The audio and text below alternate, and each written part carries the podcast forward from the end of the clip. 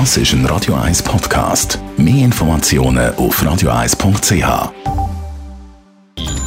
Netto, das Radio 1 Wirtschaftsmagazin für Konsumentinnen und Konsumenten. Mit dem Dave Burkhardt. Die Schweizer Börse dürfte heute deutlich im Minus loslegen. Eine Stunde vor dem Börsenstart notiert der SMI laut den vorbörslichen Daten von Julius Bär 2,4% im Minus bei 9.089 Punkten. Auch alle SMI-Titel sind im Minus. Sie verlieren zwischen 1,7 und 3,4%. Die grössten Verlierer sind ABB, Adeco, UBS und CS.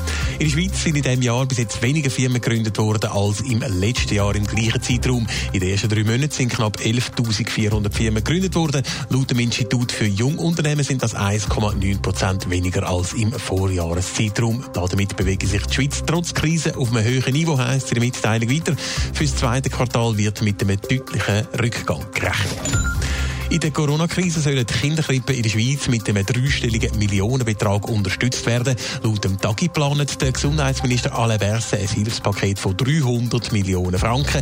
Damit sollen die Beiträge der Eltern übernommen werden, die den Krippenplatz weiter zahlen, auch wenn das Kind wegen der Corona-Krise gar nicht in der Krippe ist. Ja, Corona-Krise verändert unseren Alltag spürbar. Zum Beispiel zahlt fast niemand mehr mit Bargeld. Digitale Bezahlformen, die boomen. Ja, mittlerweile hat sogar meine Mutter, die doch auch schon über 70 ist, die Bezahl-App Twint installiert. Wie ist das drum? Weil eine Nachbarin für die Personen aus der Risikogruppe im Moment geht posten und zahlt wird dann eben digital. Ein anderer Grund ist, dass Bargeld wie Münze und Noten als Virenschleudern gelten und auf so etwas wird im Moment natürlich, wenn immer möglich, verzichtet. Darum sind also digitale Lösungen Lösungen gefragt. Laut dem Verkaufsleiter von Twint, Adrian Plattner, nicht nur bei den Kunden, sondern auch bei den Händlern, die häufiger müssen auf Lieferservice oder ähnlich setzen. Die Händler äh, äh, sehr stark jetzt anfangen, an der Tür verkaufen und müssen so ein mobiles, digitales äh, Zahlungsmittel können einsetzen Und da kann man mit Twint sehr einfach, wenn man einfach mit einem QR-Code auf einem, auf einem Sticker zum Beispiel kann, äh, an einer Haustür, wenn man etwas ausliefert, verkaufen. Steigende Twint-Nachfrage also bei den Händlern und bei den Kunden haben sich die täglichen Registrierungen bei Twint mehr als verdoppelt von 3000 vor der Krise auf aktuell über 7000. Digital Zahlen wird also salonfähig. Das dürfte auch nach der Corona-Krise so bleiben. Ja, da davon ist einmal auszugehen. Viele Leute sehen jetzt, dass das tatsächlich funktioniert und meistens auch gar nicht so kompliziert ist und das kontaktlose Zahlen durchaus eben seine Vorteile hat. Und das ist nicht nur hygienisch, sondern sagen jetzt mal virenbefreit, sondern es ist auch sehr, hat sehr viele Convenience-Faktoren.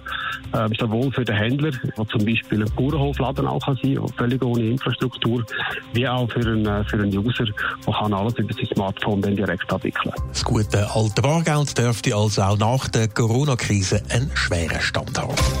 Netto, das Radio 1 Wirtschaftsmagazin für Konsumentinnen und Konsumenten.